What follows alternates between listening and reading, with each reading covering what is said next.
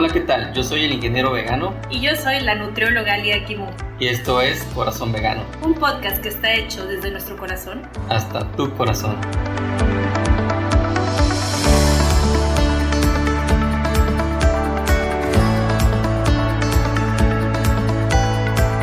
Hola a todos y a todas. Gracias por acompañarme a un episodio más del podcast Corazón Vegano. ¿Qué tal la siguen pasando durante esta cuarentena? Yo la verdad es que hay veces que tengo mucha energía y hay otros días que simplemente no quiero hacer nada.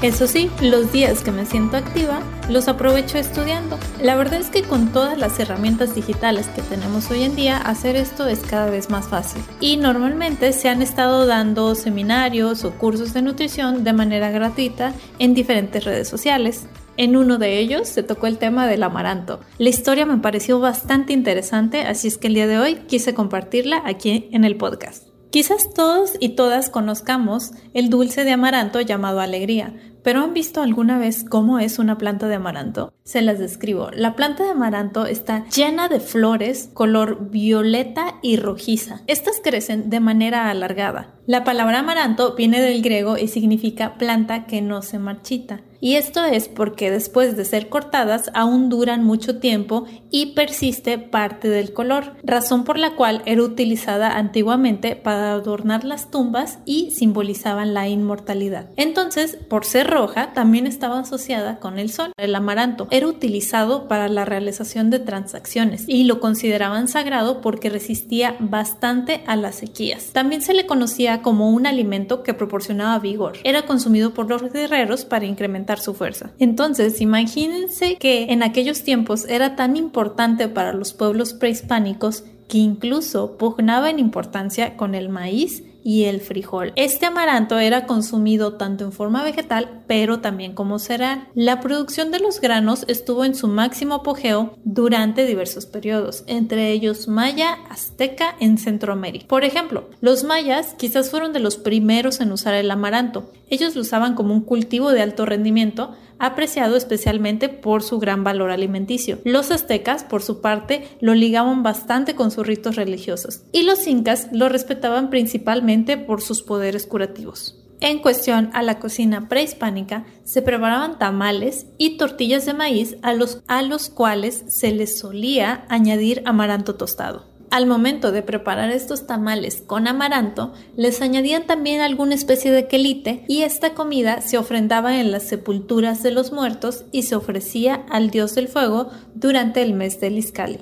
Entonces, como pueden ver, el amaranto tenía una participación muy amplia en esta era prehispánica. Pero viene la parte más interesante de la historia, una parte que describe el uso ritual de esta planta. Bien, pues durante las festividades religiosas, las mujeres aztecas solían tomar las semillas del amaranto, las mezclaban con melaza y con la sangre de la víctima de algún sacrificio y con esto formaban una pastita, una pasta que ellos llamaban tzuali, con la que se formaban estatuas de dioses. Tomaban esta pastita, iban formando figuras, por ejemplo, ya fuera a Tezcaltipocal, dios de la providencia, o podían hacer una figura de Quetzalcoatl, dios de la vida, la luz, la fertilidad, o de Tlaloc, dios de la lluvia, entre muchos otros. Lo que ellas buscaban era personificar para así sacralizar su carne y después consumirla con gran reverencia. Todo esto se hacía por medio del amaranto. De hecho, si lo pensamos, es algo que se parece bastante a lo que se hace hoy en día con la Eucaristía católica, que por si no lo saben, Eucaristía es el nombre que se da en el catolicismo, aquel sacramento que consiste en lo que es la comunión de los fieles con Jesucristo. Es cuando se dice que van a tomar el cuerpo y su sangre, que vienen a ser representados por el pan y vino, que son consagrados para este entonces, lo que hacían los aztecas en esas épocas era algo similar. Eran estatuas que después eran consumidas durante las ceremonias religiosas a manera de ritual. Entonces, hasta aquí ya he mencionado por qué el amaranto era tan importante. Por el uso en rituales, porque también simbolizaba la inmortalidad, tenía un gran valor nutricional que también se asociaba con la fuerza en los guerreros y era tan tan importante en los pueblos prehispánicos al grado de estar en el mismo nivel del maíz y el frijol. Entonces, ¿qué pasó con el amaranto? ¿Por qué no lo conocemos tanto como lo es el maíz y el frijol?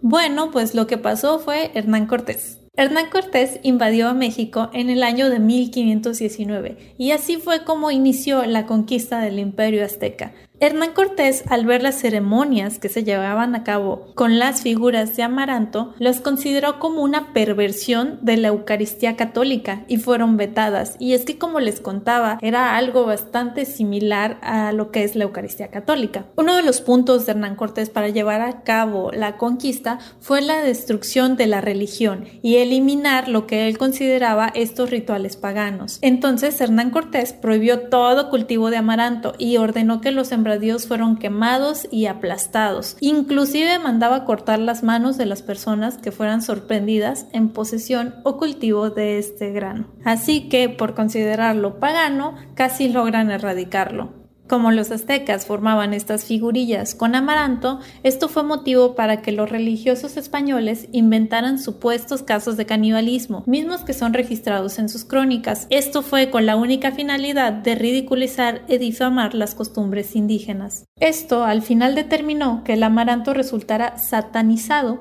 y su cultivo, posesión y consumo quedaran totalmente prohibidos en tiempos de la colonia, ya que se consideraba un alimento para los demonios. Esta situación prevaleció durante siglos y la consecuencia fue de la desaparición tácita del amaranto. Entonces, en pocas palabras, la desaparición del amaranto se debe al uso ritual que se le dio a esta planta. Los españoles, al ver el uso religioso de esta semilla, consideran que es una perversión en la Eucaristía católica y terminan vetando el consumo. Algunos estudiosos también sostienen que se trató de una estrategia militar para así poder mantener a la población débil y con conquistarla más fácilmente, pues el amaranto en aquel entonces era un gran alimento para los guerreros. A pesar de todo esto, el amaranto siguió existiendo, ya que a pesar que Hernán Cortés mandó a quemar y aplastar los sembradíos de amaranto, sobrevivieron algunos pocos que se encontraban en las lejanías de las ciudades. La producción de amaranto disminuyó después de la conquista. Entre 1577 y 1890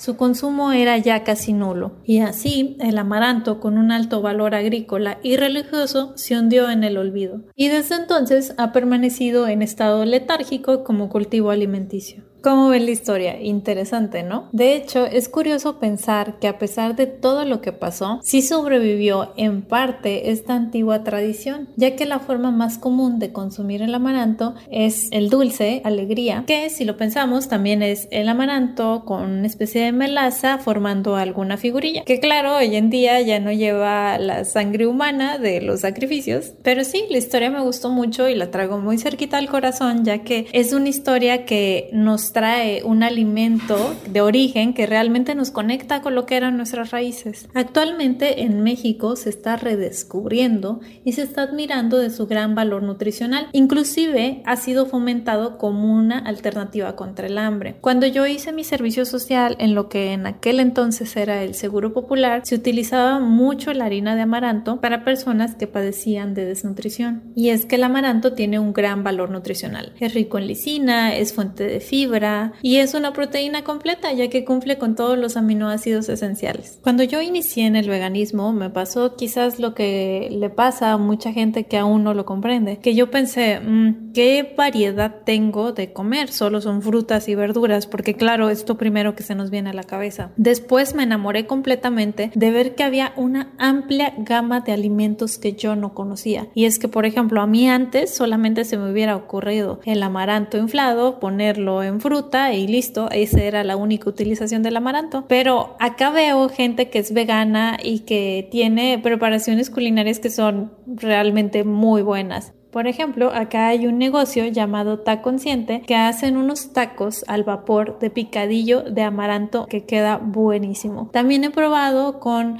los chicos de Doña Aguacate, Rafa y Vania, a quien les mando un saludo. Ellos también preparan un picadillo de amaranto buenísimo. A lo que voy es que puedes en la cocina variar mucho las preparaciones. El amaranto se trata como un cereal, pero tú lo podrías comer tostado, hervido, hinchado, en forma de harina o germinado. Y te puedes servir para preparar recetas tanto dulces como saladas. Así que anímense, retomemos con este alimento y conectemos un poco con nuestras raíces. Por cierto, el año pasado, en el 2019, se cumplieron 500 años de la llegada de Hernán Cortés a tierras mexicanas. Y de paso también les voy a recomendar la serie llamada Hernán, la cual pueden ver en Amazon Prime. Cabe destacar que es lo que es. Es una serie, no es un documental y tiene solamente tintes de verdad, pero es una buena serie y te ayuda a entender qué fue lo que pasó cuando Hernán Cortés llegó a tierras mexicanas. Y se puede apreciar cómo se le ofrecían ciertos alimentos que bien al día de hoy o ya no se utilizan o si se siguen utilizando. Hasta aquí el episodio del día de hoy, espero les haya gustado y ya veré si continúo con estas temáticas. Volvamos a nuestras raíces y cocinemos con amaranto. Nos vemos en el siguiente episodio.